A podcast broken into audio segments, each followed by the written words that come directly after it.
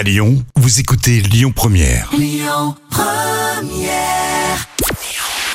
on jette un coup d'œil aux audiences. TF1 leader hier soir avec le match de Coupe du Monde entre le Brésil et la Serbie qui a attiré un peu plus de 5,87 millions de personnes.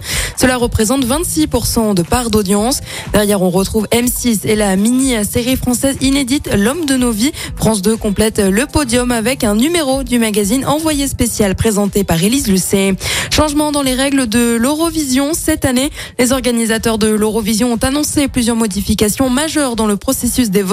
Cela fait suite à des irrégularités observées lors du concours l'année dernière.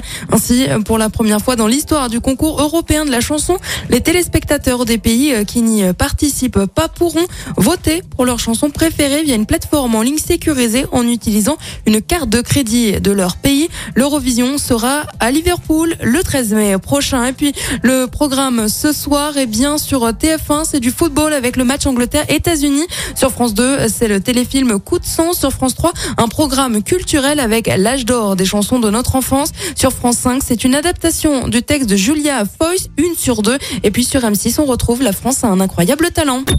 Écoutez votre radio Lyon Première en direct sur l'application Lyon Première, lyonpremière.fr et bien sûr à Lyon sur 90.2 FM et en DAB+. Lyon Première